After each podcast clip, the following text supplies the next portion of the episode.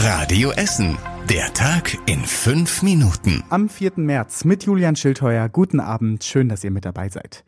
Bei uns in Essen gelten ab nächster Woche wieder neue Corona-Regeln. Die PolitikerInnen von Bund und Ländern haben gestern bis in die Nacht beraten und sich dann auf einige Lockerungen geeinigt. Wir müssen vorsichtig bleiben, aber wir müssen auch lernen, mit dem Virus zu leben. Und das ist die Beschlusslage des heutigen Tages. So fasst das NRW-Ministerpräsident Armin Laschet zusammen. Ab Montag dürfen zum Beispiel die Läden bei uns in Essen wieder öffnen. Dafür brauchen die Kundinnen und Kunden vorher aber einen Termin. Das findet Einzelhändler Leon Finger aus Steele gut. Das wird für den kleineren Einzelhandel in jedem Falle lukrativ sein. Angenommen, Sie beschäftigen sich äh, mit jedem Kunden eine halbe Stunde, dann können Sie am Tag 20, 25 Kunden bedienen. Das ist schon mal eine gute Grundlage. Von größeren Modeketten kommt aber schon wieder Kritik, weil sich das Konzept für sie nicht lohnt. Ab Montag dürfen dann aber auch wieder Zoos und Museen aufmachen. Auch da müssen sich die Gäste vorher anmelden. Dazu kommen Buchhandlungen, Fahrschulen und Kosmetikstudios. Außerdem dürfen sich ab Montag wieder bis zu fünf Menschen aus zwei Haushalten treffen. Wenn die Inzidenz allerdings wieder über 100 steigt, gibt es eine Art Notbremse. Dann muss fast alles wieder schließen und die Kontaktbeschränkungen werden wieder verschärft verschärft. Wie es mit dem Lockdown weitergeht, steht auch nochmal übersichtlich auf radioessen.de.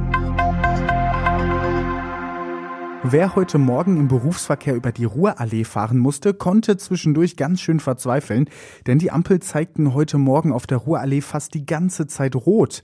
Autofahrer mussten sich von einer roten Ampel zur nächsten vorarbeiten. Das hat bei vielen ganz schön viel Nerven gekostet und natürlich auch Zeit. Zum Teil haben uns Radio Essen HörerInnen gesagt, dass sie 45 Minuten länger auf der Ruhrallee brauchten als sonst. Auf Radio Essen Nachfrage sagte die Stadt, dass das Problem wohl beim Verkehrsrechner der Stadt lag. Was genau da falsch gelaufen ist, konnte die Stadt aber nicht sagen. Seit dem Vormittag läuft auf der Ruhrallee aber wieder alles normal. Es klingt ein bisschen wie aus Akte X, ist aber ganz schön ernst. Die Polizei fasst einen 21 Jahre alten vermissten Fall aus Vogelheim wieder intensiver ins Auge. Es geht um den Fall Bianca Blömecke.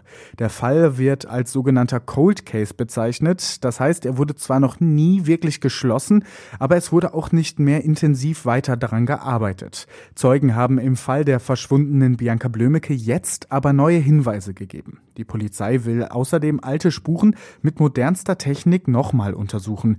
Welche Spuren das genau sind, das will die Polizei nicht verraten. Die neueste Technik könnte aber unter anderem auch DNA-Spuren finden, sagte ein Polizeisprecher auf Radio Essen Nachfrage.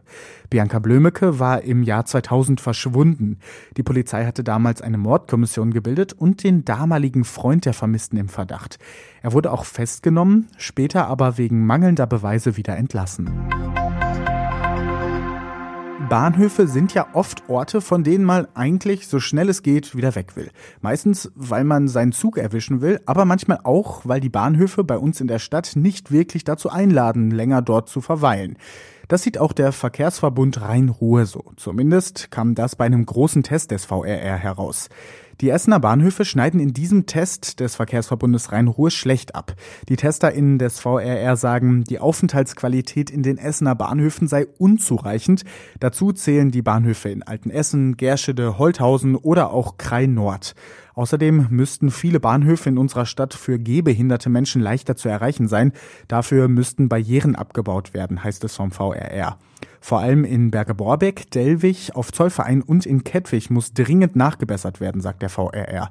Noch mehr Ergebnisse aus diesem Bahnhofstest und den gesamten Bericht findet ihr auf radioessen.de. Und das war überregional wichtig. Die Debatte um die Corona-Impfkampagne in Deutschland ist heute noch mal hitziger geworden. Erst kamen gute Nachrichten von der Ständigen Impfkommission. Der AstraZeneca-Impfstoff wird jetzt auch für Menschen empfohlen, die älter sind als 65 Jahre. Die Kommission stützt die Empfehlung auf eine Analyse neuer Studien zu dem AstraZeneca-Impfstoff. Gesundheitsminister Spahn hatte daraufhin angekündigt, dass ältere Menschen jetzt schneller geimpft werden sollen. Und in dem Punkt, da sind sich auch noch alle einig. Es soll schneller gehen.